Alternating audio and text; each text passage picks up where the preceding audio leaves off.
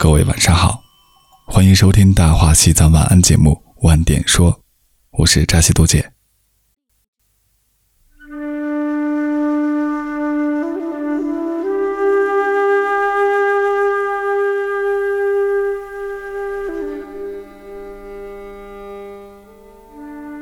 一切世界始终生灭、前后、有无、聚散、起止。念念相续，循环往复，种种取舍，皆是轮回。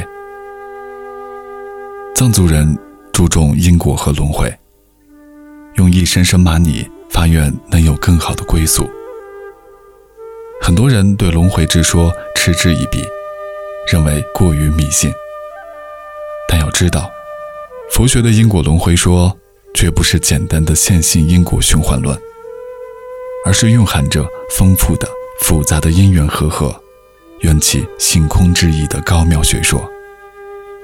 这当中蕴含着教人如何正确领悟命运感，以及以精进的态度进行更好的修行。今天，我们就来听一个真实的轮回故事。这个故事的背后，还凝结着作者长达十五年的苦痛。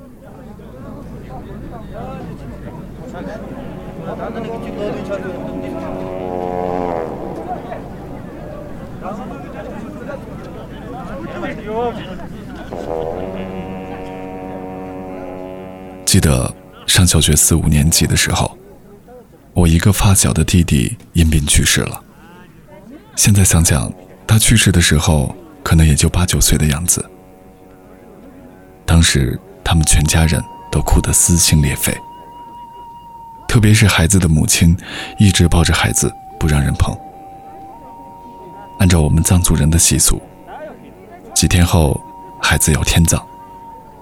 在出葬的前一天晚上，孩子母亲一直抱着去世孩子的一双小腿不肯放手。等第二天送葬的人把孩子和母亲拉开了，结果到了天葬台，发现孩子两条小腿上有明显的母亲的手印。送葬的人很惊讶，回来后给这家人说明了这个情况。之后，他们一家找寺院的喇嘛算卦。卦象上显示，他们邻居的女主人会怀孕。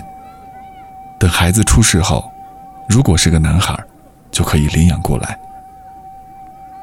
喇嘛还说，邻居家的男婴就是这个去世孩子的头胎。不久后，邻居家的女主人果真怀孕了。等孩子生下来，是一对龙凤胎。男婴的小腿上真有一个模糊的手印。刹那间，一家人又哭成了泪人。是喜悦的泪水，还是想起他们去世的孩子？不管怎样，他们从此弥补了之前所有的遗憾。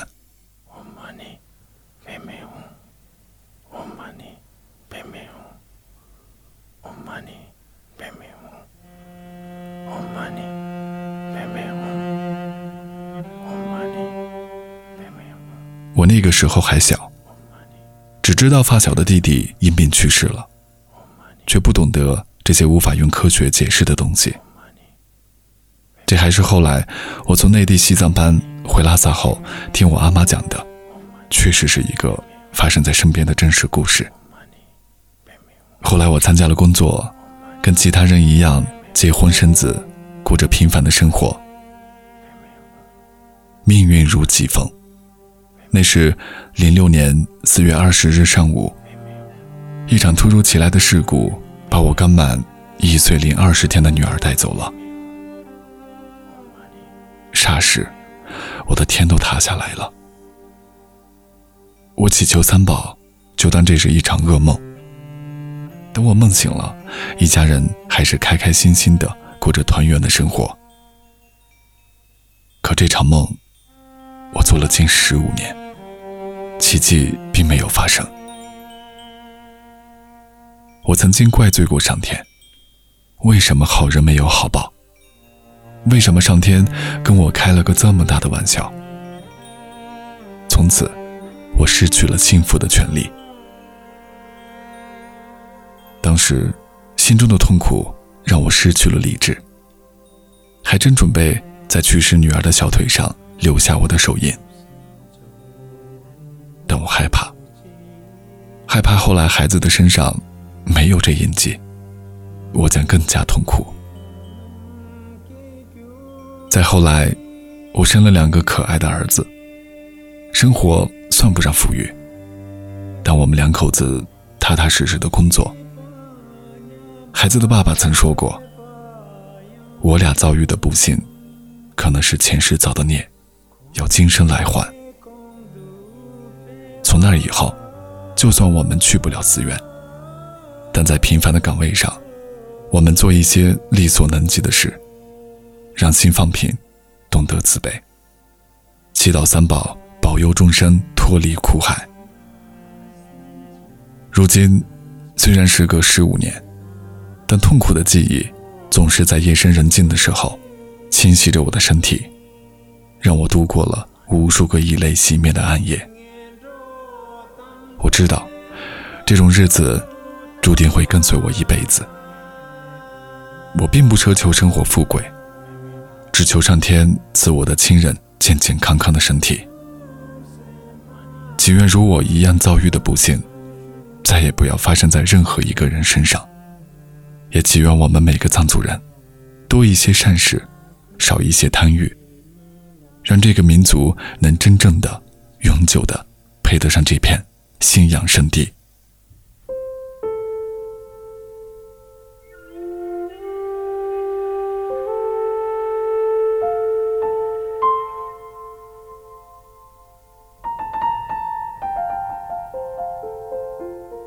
法国天文学家卡旺曾说。灵魂是从肉体独立出来的，它拥有科学无法测知的机能。这种机能就像重力一样，虽然知道重力是由地球和物体间的引力所致，但无法以我们的肉眼看到。这便是作者索朗德吉的亲身经历。尽管失去至亲的他，被痛苦折磨着，但我在他身上。看到了一种力量，一种再生，亦或者说，只有母亲才会有的爱的力量。用慈悲心、良善心去面对前面的路。纵观整个佛教的因果轮回观念，它也是在极力的用最简单的方式，跟人们讲述着一些客观存在的事实。正如大师宗喀巴所言：“心地善良的人。”今生来世都会过得安乐。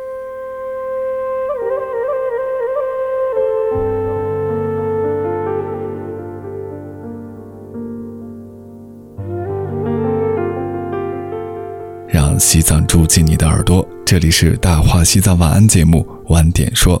如果你想第一时间收听我们的节目，欢迎搜索关注我们的微信公众号“十二罗生门”，也可以在新浪微博搜索“吐蕃顽童”。找到我，我是扎西多杰，祝各位夜安，你记。